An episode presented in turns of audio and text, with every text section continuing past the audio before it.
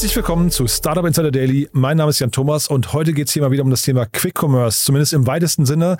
Denn bei uns zu Gast ist Ralf Wenzel, er ist der CEO und Founder von Joker. Er war vor ungefähr einem Jahr schon mal hier zu Gast und äh, Joker hatte damals wie heute eine faszinierende Finanzierungsrunde abgeschlossen. Wirklich bemerkenswert in einem Marktumfeld, was ja eigentlich sich ja mehr als abgekühlt hat. Wie es dazu kam, was die Hintergründe sind, was die neue Strategie ist, was es auch auf dem Weg dahin vielleicht für Blut, äh, Schweiß und Tränen gekostet hat, das erzählt euch jetzt Ralf im Interview. Es war wirklich ein tolles Gespräch, deswegen lange Rede, kurzer Sinn. Hier kommt jetzt Ralf Wenzel, der CEO und Founder von Joker. Startup Insider Daily. Interview. Cool, ja, ich freue mich sehr. Ralf Wenzel ist wieder hier, der CEO und Founder von Joker. Hallo Ralf. Hallo. Vielen Dank. Ja, freue mich sehr, dass wir sprechen. Ralf, ich habe wirklich, äh, ich will nicht sagen Luft angehalten, aber ich habe mich wirklich sehr gefreut, äh, als ich eure Meldung gesehen habe, dass ihr eine Finanzierungsrunde abgeschlossen habt, weil der, der Markt von außen so, so kompliziert aussah, zumindest hier in Deutschland. Jetzt seid ihr ja nicht in Deutschland unterwegs, aber erzähl doch mal, wie, wie war es für euch? Ja, der Markt hat sich ähm, natürlich vollständig geändert über die letzten Monate oder über das letzte Jahr. Ähm, 2022 war ein ganz anderes Jahr als noch die Jahre davor. Ähm, und Geld war nicht mehr und Finanzierung war nicht mehr so einfach verfügbar, wie das früher war. Das, das stimmt schon. Viele ähm, Investoren sind vorsichtiger, äh, vorsichtiger geworden. Äh, viele haben sich bestimmten Branchen abgewendet. Ähm, und vor allem liegt das Investoreninteresse jetzt ähm, in der richtigen Balance zwischen Wachstum und eben auch Profitabilität, ähm, was auch richtig ist und sinnvoll ist und rationaler ist.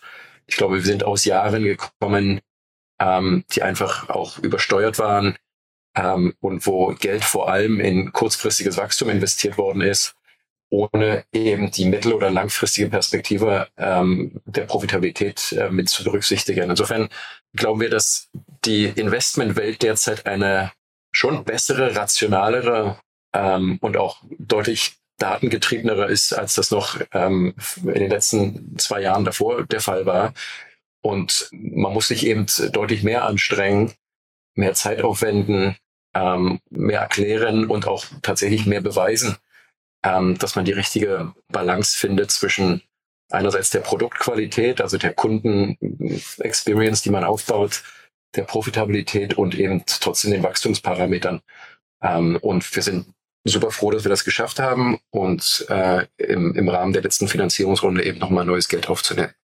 Also für die, die es nicht genau wissen, die vielleicht mit dem Namen Joker nichts anfangen können, ihr seid ja letztendlich irgendwie in diesem ganzen Space auch unterwegs. Ähm, Quick Commerce, ne? zumindest äh, gab es viele Parallelen. ihr habt euch, glaube ich, auch ein bisschen anders entwickelt, auch anderer Regionalfokus. Aber ihr habt euch ja, ich glaube, unter anderem, wenn ich es richtig weiß, aus Österreich mal zurückgezogen. Ne? Also es gab auch so äh, wahrscheinlich ein paar, paar schwierige ähm, Entscheidungen. Aber hier in Deutschland war dieser ganze Quick Commerce-Bereich von außen betrachtet immer von, also ein totaler Hype, eine totale also ich, wirklich überhitzter Markt ähm, bis hin zu fast wie so ein Soufflé, der gerade in sich zusammenfällt. Ne? Deswegen habe ich gesagt, ich war froh, als ich von euch gelesen habe, dass es euch ganz gut geht. Ja, und es gibt, ähm, wie du auch schon gesagt hast, verschiedene Ausprägungen ähm, von, von E-Commerce-Geschäftsmodellen. Und wie bei allem anderen, wie in jeder Branche, geht es ja darum, wie macht man es, durch welche Technologie, durch welche Prozesse, durch äh, welches Team, in welchen Märkten, in welchen Korridoren, mit welchen Kundengruppen. E-Commerce und der ganze Retail-Markt ist ähm, ein hochsensibler Markt, wo äh, viele Komponenten zusammenkommen und wo man gerade in, wie man in, auf Englisch sagt, in der Execution, also in der tatsächlichen Umsetzung große, große Unterschiede findet. Und wir sind, ähm, auch als wir gestartet sind, vor, vor zwei Jahren ja mit der Prämisse an den Start gegangen. Wir wollen uns überlegen, wie kann E-Commerce kundenfreundlicher sein, wie kann E-Commerce tatsächlich schneller sein? Wie kann E-Commerce noch verlässlicher sein? Wie kann man noch stärker personalisieren? Wie kann man nachhaltiger wirtschaften, sowohl ökologisch als auch dann ökonomisch? Ähm, und wie schaffen wir es eben, zusätzliche Operational Excellence äh, zu aktivieren, die wir vielleicht bei äh, gegenwärtigen E-Commerce-Modellen äh, vermisst haben? Und insofern sind wir mit dem gleichen Team an den Start gegangen, was damals auch schon andere E-Commerce-Unternehmen oder äh, Marktplätze ähm, oder, oder Food-Delivery-Firmen aufgebaut haben und haben mit der gleichen Expertise, mit dem gleichen Team, das schon seit fast 20 Jahren inzwischen zusammenarbeitet, äh, eben hier nochmal einen neuen Standard etablieren wollen und haben uns verschiedene Märkte angeschaut, mit Absicht verschiedene Märkte angeschaut, um zu schauen, wo liegen die Unterschiede, wo ähm, gibt es den größten Markt, das größte Wachstumspotenzial und wo kann man das Wachstumspotenzial dann eben auch mit den besten Profitabilitätskriterien ähm, äh, sozusagen zusammenbringen. Wir sind damals in Lateinamerika gestartet. Brasilien war tatsächlich unser erster Markt. Brasilien war auch immer mindestens die Hälfte unseres Geschäfts gewesen zu jedem Zeitpunkt. Ähm, also unser wichtigster, unser erster Markt, der Markt, wo wir auch die meiste Skalierung haben. Nichtsdestotrotz haben wir es in verschiedenen anderen Ländern äh, probiert, das Geschäftsmodell äh, auszurollen auf Basis des gleichen Teams und auch der gleichen Technologie, die im Hintergrund stand und haben gesehen, dass es vor allem sich in Lateinamerika am besten rechnet und wir dort am besten Profitabilität und Wachstum zusammenbringen können. Ähm, und Brasilien als großer ähm, sozusagen als großer Binnenmarkt, wo wir die meisten Produkte tatsächlich auch aus dem Land heraus äh, direkt beziehen können, war eben der Markt, wo wir am schnellsten die größte Effizienz und auch die größte Skalierung ähm, erreichen konnten. Und deshalb ist äh, die Entscheidung, sich jetzt auf den brasilianischen Markt zu konzentrieren, auf der einen Seite davon geleitet, dass äh, wir wissen, dass wir äh, mit, dem, mit der existierenden Finanzierung äh, zur Profitabilität kommen wollen und kommen müssen äh, und uns vom äh, Kapitalmarkt äh, möglichst unabhängig äh, aufstellen wollen. Und auf der anderen Seite eben auch sehen, dass es noch wahnsinnig viel Wachstumspotenzial gibt und wir äh, sicherlich über die nächsten fünf bis zehn Jahre im gleichen Tempo in, im brasilianischen Markt weiter wachsen können. Einem Markt, der, weiß ich nicht, fast ein Drittel äh, des chinesischen Marktes ist oder fast die Hälfte des Waste-Marktes entspricht, wenn man sich nur die Bevölkerung anschaut. Und wie ist der Wettbewerb dort? Weil ich finde das ja in dem ganzen Quick-Commerce-Bereich, das hat ja so ein bisschen erinnert an die Zeiten Groupon, äh, City Deal, Daily Deal oder jetzt auch, du kennst ja Delivery Hero, dann irgendwie äh, Lieferando ähm, äh, versus Lieferheld und sowas. Also man hat immer so das Gefühl gehabt, da ist so eine richtige Schlacht am Toben gewesen und das kann ja hinterher auch eigentlich nicht gut gehen. Da, da ähm, wird ja eigentlich wahrscheinlich hinterher dadurch Geld verbrannt. Der Konsument ist vielleicht der Nutznießer, weil er viele Gutscheine bekommt und sowas, aber es war ja nicht nachhaltig. Wie ist das in Brasilien? Also der brasilianische Markt ist sehr unterschiedlich ähm, zum, zum europäischen Markt, äh, zu jedem einzelnen europäischen Land.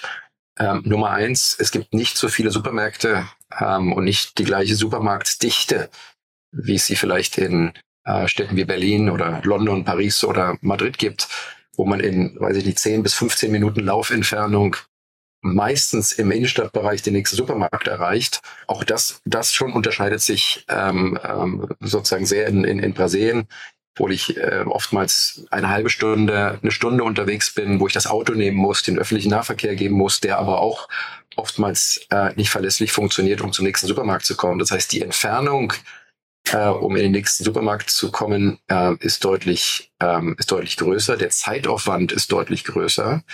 Und äh, was obendrauf noch dazu kommt, ist, dass die meisten äh, großen Supermarktketten in Brasilien eben heutzutage noch kein Online-Angebot haben, ähm, was auch anders ist als in Deutschland oder in Großbritannien, wo die großen Supermarktketten heutzutage natürlich schon ihr eigenes äh, Online-Angebot haben und Kunden es ermöglichen, äh, online ihre, ihren, ihren, ihren Einkauf zu machen.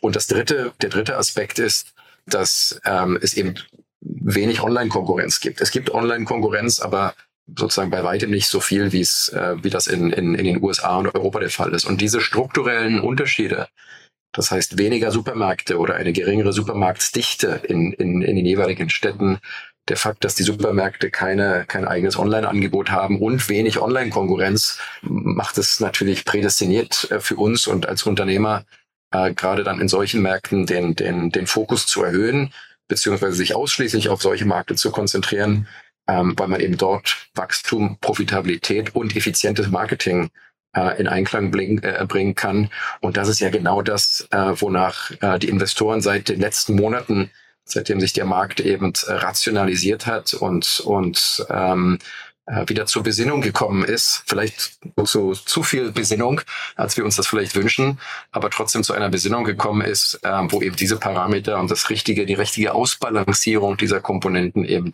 äh, viel wichtiger ist als vorher.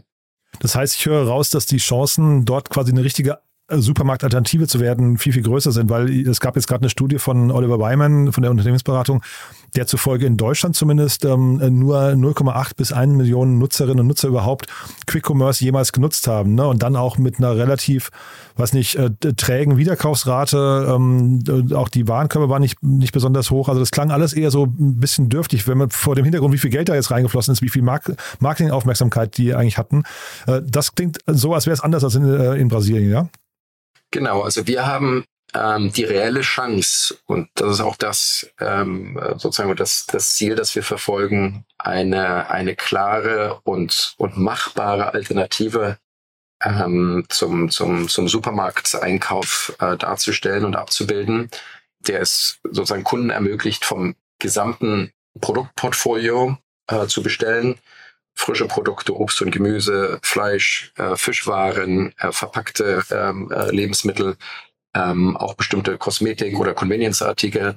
Also im Grunde genommen das, das Inventar abzubilden, das ein herkömmlicher Supermarkt äh, anbietet und dafür auch verschiedene sogenannte Use Cases oder, oder auch Lieferzeiten-Szenarien äh, anzubieten, wobei es wir den Kunden ermöglichen, auf der einen Seite für die sozusagen sofortige Lieferung zu bestellen. Das wäre das Quick Commerce äh, Modell, wo wir innerhalb von 15 bis 20 Minuten äh, dem Kunden alles, was er möchte, sofort liefern können. Aber den Kunden eben auch die Möglichkeit geben, ähm, seine Bestellung vorzuprogrammieren, so ähnlich wie das bei, weiß ich nicht, deutschen Online-Supermarktangeboten äh, der Fall ist, äh, wo der Kunde eben ein Zeitfenster wählt, am gleichen Tag, am äh, darauffolgenden Tag, in der nächsten Woche, um sich dann vorprogrammiert ähm, sozusagen den Einkauf nach Hause liefern äh, lassen zu können. Und beide ähm, Fälle äh, beide Use Cases können in einem Markt wie Brasilien, wo das Offline-Supermarktangebot eben rundhaus unzureichend ist und es kaum Online-Konkurrenz gibt, eben einen neuen Standard etablieren und eine klare Alternative zum gesamten Lebensmitteleinkauf darstellen und nicht nur, wie es in Europa oder in den USA teilweise der Fall war, wo Quick-Commerce-Anbieter eben ein Top-up war, ein Zusatzangebot, ähm, eine zusätzliche Option, die der Kunde nutzen konnte, neben seinem äh, herkömmlichen äh, Supermarkteinkäufen, die er entweder offline oder online gemacht hat. Insofern, ja, das hat auch die Entscheidung ähm, bei uns äh, mit hervorgerufen zu sagen, wir wollen uns lieber auf einen großen Markt konzentrieren, in diesem einen großen Markt ähm, ein gesamtheitliches Geschäftsmodell aufzubauen und auszubauen, in die verschiedenen vielen Städte zu gehen, die, äh, die es im brasilianischen Markt noch gibt, anstatt in möglichst sehr vielen Ländern zu sein, aber vielleicht eine äh, oberflächlichere äh, äh, Proposition zu haben. Ähm, und zumindest die Daten und die, die, die Umsatzentwicklung, aber auch die Profitabilitätsentwicklung der letzten Monate haben sozusagen bewiesen, dass, dass wir, dass wir damit äh, und mit dieser Entscheidung auf dem richtigen Weg sind. Klingt fast so, du hast ja vorhin gesagt, die Investoren sind zur Besinnung gekommen und haben, waren rational jetzt oder werden jetzt rationaler. Klingt bei euch auch fast ein bisschen so, ne? Als, als müsste man wahrscheinlich aber auch, ich vermute mal, dem ganzen Markt wurde ja insgesamt Geld entzogen, also dem, dem Quick-Commerce und Lieferdienstemarkt, weil die Modelle natürlich eben alle auf dem Prüfstand äh, standen ich glaube, es gab dann so diese Fusion mit, ähm, äh, also dass das Volt noch gekauft wurde und sowas. Das waren, glaube ich, tolle Exits, aber danach wurde das, glaube ich, schon ein bisschen dünner. Kann, kannst du nochmal beschreiben, wie, wie war das jetzt für euch? Waren diese, diese Investorengespräche? Man darf ja nicht vergessen, ihr habt eine tolle Runde abgeschlossen, 50 Millionen und ich glaube, auf einer Bewertung, die höher war als die letzte, ne? Genau, das stimmt, ja. Die Bewertung war leicht höher als die letzte, ähm, was im, im, im, im derzeitigen Marktumfeld ähm, natürlich ähm, eine Seltenheit ist und sozusagen bestätigt oder wir auch nochmal von außen bestätigt bekommen haben, dass das ähm, auch Resultat war äh, von der Entwicklung, die wir die letzten Monate gemacht haben, hin zu mehr Effizienz, hin zu mehr Profitabilität, aber auch hin zu mehr Fokus. Und ich glaube gerade, dass wir äh, unseren geografischen äh, Footprint reduziert und fokussiert haben ähm, und damit ein sozusagen tieferes, gesamtheitlicheres Geschäftsmodell abbilden zu können, äh, das für den Kunden attraktiver ist, das ein größeres Assortment hat, ähm, das ähm, insgesamt vom Kunden öfter ähm, ähm, ähm sozusagen wieder genutzt wird, äh, dass diese gesamten Parameter eben dazu beigetragen haben, dass wir Profitabilitätsentwicklung und Wachstumsentwicklung äh, zusammenbringen konnten. Und das in einem Markt, wie gesagt, der für die nächsten zehn Jahre das gleiche Wachstumspotenzial wie der letzten Jahre auch offeriert, also der noch lange nicht äh, eine, eine, eine Sättigung erfahren hat. Äh, genau diesen strategischen Shift, den wir gemacht haben, dieser strategische Shift war es, der letztendlich äh, uns geholfen hat, ähm, diese Finanzierungsrunde zu machen und diese Finanzierungsrunde auch zu einer leicht höheren Bewertung zu machen, weil wir wie gesagt, ein, ein heutzutage ein ganz anderes finanzielles Profil haben als wir das vielleicht noch vor 18 Monaten hatten. Ihr habt ja nicht nur alte Investoren dabei, sondern auch neue Investoren. Ähm, insgesamt waren das trotzdem schwierige Gespräche oder ähm, ich meine, ihr habt, du hast ja vorhin schon gesagt, ihr seid ein erfahrenes Team, ihr kennt euch, ähm, du hast ja von ein paar Parametern gesprochen, die ihr auch richtig macht, ähm, dann zeitgleich eine neue Story. Also ging das, ging das relativ leicht oder hat man dann eher, ich hatte hier schon Startups, die gesagt haben, sie waren jetzt neun, neun Monate, haben mit über 200, ähm, also neun Monate am Fundraising, haben, keine Ahnung, 200 Gespräche geführt. Hat man sich das eher so vorzustellen? Also die Gespräche waren natürlich intensiver, haben äh, mehr Zeit gekostet und vor allem haben sich die Investoren auch mehr Zeit genommen, Zahlen und äh, Themen, Strukturen, ähm, äh, Prozesse äh, und auch Technologie besser zu verstehen. Das heißt, der, der Aufwand, den wir betrieben haben, um diese Gespräche zu führen, war deutlich höher als, als in der Vergangenheit. Und das lag eben daran, dass ähm, die Investoren, die jetzt dazugekommen sind, die alten sowohl ähm, wie, wie, wie auch die neuen, ähm, genau verstehen wollten, was denn tatsächlich die Unterschiede sind, was unsere Value Proposition ist, was die Besonderheiten auf der Technologie, auf der Teamseite, auf der Prozessseite sind. Und das ähm, war, wie gesagt, in vorangegangenen Jahren nicht, nicht immer der Fall gewesen, wo nicht jeder Investor tatsächlich eine Due Diligence gemacht hat. Äh, es gab viele Investoren, äh, die in der Vergangenheit äh, Trittbrettfahrer waren, die äh, aus, sag ich mal, FOMO-Gründen investiert haben, ähm, und äh, die sozusagen vielleicht ein, ein, eine eher oberflächlichere Analyse von Firmen vorgenommen haben. Und das hat sich geändert. Insofern muss man jetzt mehr Zeit investieren, man muss mehr erklären ähm, und es werden sich eben nicht nur die Zahlen angeschaut, sondern auch die operative Basis darunter. Ne? Alles, was Technologie ist, das Team ist, die Prozesse, all das wird jetzt mit beleuchtet und es dauert mehr Zeit. Wahrscheinlich dauert eine Finanzierungsrunde und auch die Finanzierungsrunde, die wir jetzt gemacht haben, hat vielleicht doppelt so viel Zeit äh, in Anspruch genommen, diese Gespräche zu führen, als ähm, in den voran, äh, vorangegangenen äh, Finanzierungsrunden. Aber ähm, es war eine tiefere Analyse. Es war nicht, dass es, weiß ich nicht, Vorbehalte gab, Ängste gab, sondern es gab nach wie vor die Überzeugung der Investoren, dass äh, es im E-Commerce-Bereich Opportunities gibt, dass vor allem in den Emerging Markets ähm, es noch wahnsinnig viele Opportunities gibt, dass man Profitabilität und Wachstum zusammenbringen kann, dass das Geschäftsmodell funktioniert, dass es auf Kundeninteresse stößt. Aber es ging halt wirklich darum, wie kann man das umsetzen? Und gerade das Wie ist eine Frage, mit der sich Investoren eben deutlich mehr beschäftigt haben als noch in der Vergangenheit. Ich habe gerade nur geschmunzelt, weil bei euch war ja oder ist Tiger Global ja mit an Bord. Die sind ja so ein bisschen, das musst du jetzt nicht kommentieren, aber so ein bisschen bekannt dafür, dass sie dieses Portemonnaie etwas locker hatten sitzen lassen, äh, sitzen haben in der Vergangenheit. Ne? Wer aber auch bei euch dabei ist, ist G-Squared. Ne? Und äh, da habe ich gedacht, die sind doch bei Schoko auch mit drin. Sind das Modelle, die irgendwie so sich aufeinander zubewegen? Also wie ist dein Blick da drauf? Oder, oder bleiben die getrennt von der, von der Ausrichtung Schoko im B2B und ihr im B2C-Markt? Also ich glaube, sowohl das Joker-Geschäftsmodell als auch das Schoko-Geschäftsmodell, und da gehören vielleicht noch viele andere dazu, beschäftigen sich ja hauptsächlich mit der Frage, wie kann man Supply Chain äh, besser strukturieren, besser aufbauen, datengestützter äh, und, und ähm, sozusagen Technologie-enabled ähm, äh, hinbekommen. Ähm, und gerade da sehen wir ja die Innovation. Wir sehen die Innovation nicht unbedingt darin, dass man eine neue App für den Endkunden baut, die vielleicht äh, noch ganz andere Farben hat, die äh, einen neuen Userflow hat, die noch einfacher zu benutzen ist.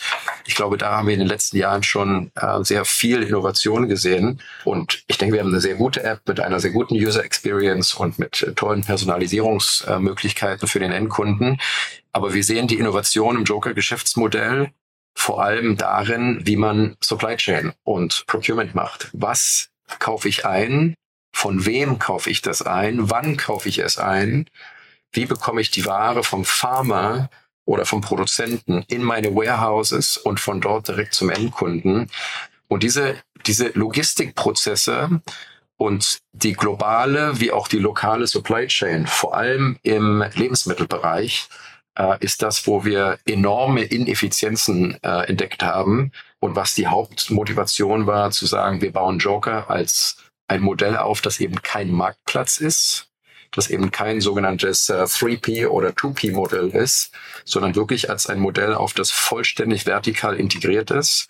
Das heißt, wir kümmern uns um den gesamten Ablauf vom Procurement, von der Supply Chain, vom Abholen des Produkts vom Hersteller über unsere eigenen großen Distribution Center, die wir selber managen, bis hin zu unseren kleineren Warenhäusern und dann bis hin zur Lieferung an den Kunden.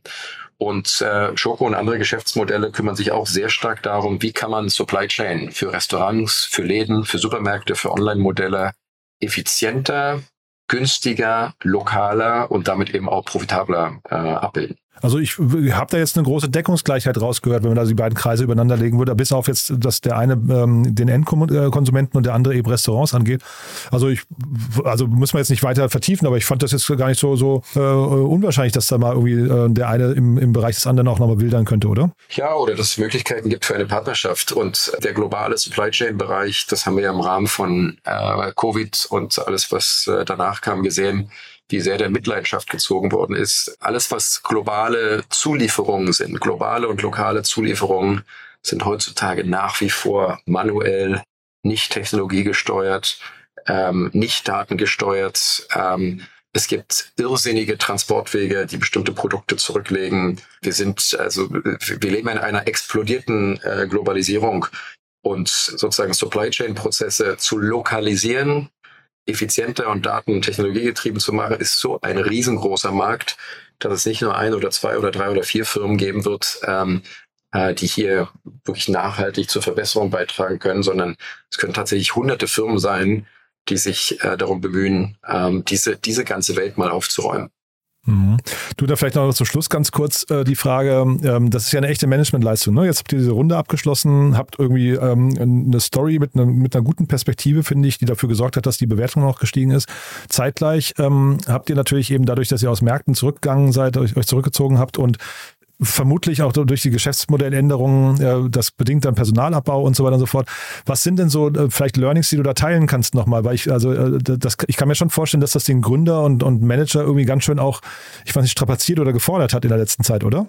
Ja, das war also eine, eine herausfordernde Zeit, in der man eigentlich jeden Tag taktieren musste und jeden Tag anpassen musste. Und wie du eingangs sagtest, wir sind mal an den Start gegangen mit äh, sehr vielen Ländern. Wir waren in fast ähm, fast zehn Ländern unterwegs gewesen.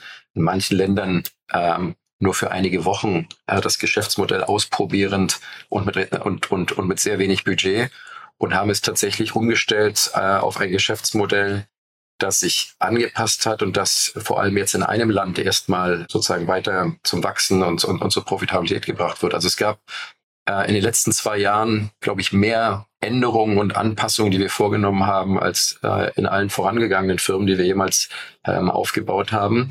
Und ich glaube, die Aufmerksamkeit war wichtig, jeden Tag zu verstehen, wie führe ich mein äh, Geschäft, welche Daten liegen dem Ganzen zugrunde, ohnehin sehr datengetrieben aufgestellt zu sein. Wir haben von Anfang an ähm, sehr große Priorität auf unsere eigenen, sage ich mal, Data Science Bemühungen gelegt und unser eigenes Data Warehouse sehr sorgfältig und mit, mit, mit großer Detailtiefe aufgebaut und jeden Tag uns immer wieder gefragt ähm, und alle Karten auf den Tisch gelegt, wie müssen wir Geschäftsmodell, Investitionen, Teamstruktur anpassen, aufbauen, justieren, um eben äh, langfristig erfolgreich zu sein. Und das war eine Tagesaufgabe. Und ähm, sage ich mal, Änderung und Änderungsbewusstsein und Offenheit zur Änderung äh, war das, was wir als Teil unserer Kultur mit aufgenommen haben. Äh, und vor allem in den letzten, sage ich mal, zwölf bis 18 Monaten ähm, sehr offen auch mit dem Team kommuniziert haben und deshalb auch innerhalb des Teams, glaube ich, eine große Akzeptanz, eine große Berücksichtigung und ähm, eine große Unterstützung auch bekommen haben, weil wir es, wie gesagt, mit offenen Augen, mit offenem Herzen angegangen sind und gesagt haben, wir wissen nicht 100 Prozent, was kommt. Wir müssen jeden Tag uns wieder neue Fragen stellen. Ähm, und das eben Teil der, der, der Firmenkultur auch geworden ist. Und dieses Experimentieren gehört ja in der Startup-Welt auch dazu, ne? Oder gibt es da Dinge, wo du jetzt sagen würdest, rückblickend, die hättest du auf jeden Fall gerne anders gemacht? Also ich glaube, hätten wir ähm, das Geschäftsmodell nicht in so vielen Ländern ausprobiert, ähm, vergleichen können, äh, lernen können aus so vielen verschiedenen Korridoren und aus so vielen verschiedenen Ländern, ähm, dann wären wir wahrscheinlich heutzutage bei weitem nicht beim gleichen Kenntnisstand und bei gleichen Erfahrung. Wir haben das Core-Team im Laufe der Zeit beibehalten. Das heißt, wir sind mit dem gleichen Team und mit der gleichen Plattform unterwegs, aber ähm, möglichst früh möglichst viele Datenpunkte zu sammeln Und die Datenpunkte kamen aus den verschiedenen Ländern, in denen wir unterwegs waren und kamen aus der Skalierung und der Investitionen, die wir gemacht haben. Ohne diese Datenpunkte wären wir wahrscheinlich nicht dort, wo wir heutzutage waren. Und man darf auch nicht vergessen, dass sich äh, das Investmentklima ähm, äh, ja um 180 Grad gedreht hat. Wir waren Mitte 2021, das ist noch nicht mal anderthalb Jahre her, waren wir in einer Welt, wo Kapital so günstig, so offenherzig zur Verfügung stand wie fast noch niemals zuvor. Und natürlich hat jeder Unternehmer, wir genauso wie viele andere, ähm, das sich zum Nutzen gemacht und dieses Kapital eben auch aufgenommen. Und niemand hat gedacht, dass sich die Welt so radikal innerhalb von nur wenigen äh, Monaten dreht. Und insofern war es natürlich dann eine große Herausforderung für uns, für die meisten anderen Unternehmer, äh, dann auch entsprechende Anpassungen vorzunehmen äh, und sich auf ein ähm, Klima einzustellen, auf ein makroökonomisches Klima, das deutlich anders ist, als es noch vor anderthalb Jahren war. Und das war eine große Herausforderung. Aber ja, alles, was wir bisher gemacht haben, alle Fehler, alle Erfolge, alle Änderungen ähm, haben uns geholfen, heutzutage stärker zu sein, als wir das jemals zuvor waren. Sehr cool, Ralf. Muss ich sagen, also wirklich eine tolle Reise. Ähm, normalerweise frage ich am Ende des Podcasts immer, ob ihr, vor allem bei den Finanzierungsrunden, ob ihr jetzt Mitarbeiter sucht. Jetzt sucht ihr die wahrscheinlich in Brasilien, vermute ich mal. Ne? Da hören jetzt wahrscheinlich nicht so viele Leute zu. Gibt es denn andere Leute, die sich bei euch melden sollen? Ich suche immer Leute, die natürlich bereit sind für eine große, für ein großes Abenteuer, äh, für das Abenteuer ein, eines, eines der größten Emerging Markets, ähm, ähm, sozusagen dort ein führendes Internetunternehmen aufzubauen, äh, in Brasilien und Talente braucht man nach wie vor. Wir brauchen vielleicht weniger Leute, als wir das äh, für ein Geschäft brauchen, das noch in zehn Ländern ähm, äh, aktiv ist. Aber äh, gute Produktleute, gute Technologieleute, gute Marketingleute, gute Finanzleute, sozusagen äh, eine hohe Qualität an, an, an Leuten und an Talenten braucht jedes Unternehmen. Und auch wenn es nicht mehr Hunderte sind, die wir brauchen, ähm, gibt es trotzdem nach wie vor hier und dort natürlich Wissenslücken, die wir schließen wollen und die wir ähm, schließen werden. Und insofern sind wir immer gerne bereit, mit interessierten Leuten zu reden. Super. Ralf, ich drücke die Daumen, werde das aus der Ferne beobachten und freue mich, wenn wir uns dann demnächst mal wieder hier sprechen. Ja? Ja, vielen lieben Dank für die Möglichkeit ähm, und äh, bis ganz bald. Startup Insider Daily, der tägliche Nachrichtenpodcast der deutschen Startup-Szene. Ja, das war Ralf Wenzel, CEO und Founder von Joker. Und mein Gott, das war echt ein spannendes Gespräch, finde ich. Viel, viel drin, finde ich. Äh, Ralf hat sehr ehrlich geantwortet, hat mir großen Spaß gemacht, denn natürlich ist das, zumindest von außen betrachtet, kann man sich das vorstellen, echt ein harter Weg gewesen im letzten Jahr. Da waren wahrscheinlich viele Momente, wo man auch nicht mit ihm tauschen wollte. Deswegen umso spannender zu sehen, dass man zumindest das Unternehmen auf Kurs gebracht hat, auch wenn es hier und da vielleicht manchmal wehgetan hat. Aber das ist ja leider, das verstehen manche auch nicht, das Leben eines Startup-Unternehmers, dass man auch unangenehme Entscheidungen treffen muss, wie zum Beispiel sich eben aus mehreren Märkten zurückzuziehen, das Team zu verkleinern und dann jetzt zu sagen, es gibt einen neuen Markt, auf den man sich dann wieder konzentriert. Also ich fand es mega spannend, muss ich sagen, hat mir echt großen Spaß gemacht und ich bin sicher, wir werden Ralf nicht zum letzten Mal hier gehört haben. Wenn es euch genauso gefallen hat wie mir, dann bitte weiterempfehlen, gerne an Menschen, die das Thema Quick Commerce spannend finden, die vielleicht selbst eine Achterbahn der Gefühle hinter sich haben oder gerade durchleben. Das Beispiel von Ralf zeigt ja ganz gut, dass wenn man sich anstrengt und kämpft und vor allem äh, den Glauben nicht verliert, dass hinten raus ja dann irgendwie was richtig Gutes entstehen kann. Also zumindest so mein Eindruck davon. Ja, also deswegen danke an euch fürs Weiterempfehlen und ansonsten euch erstmal einen wunderschönen Tag und äh, hoffentlich bis nachher. Ciao, ciao.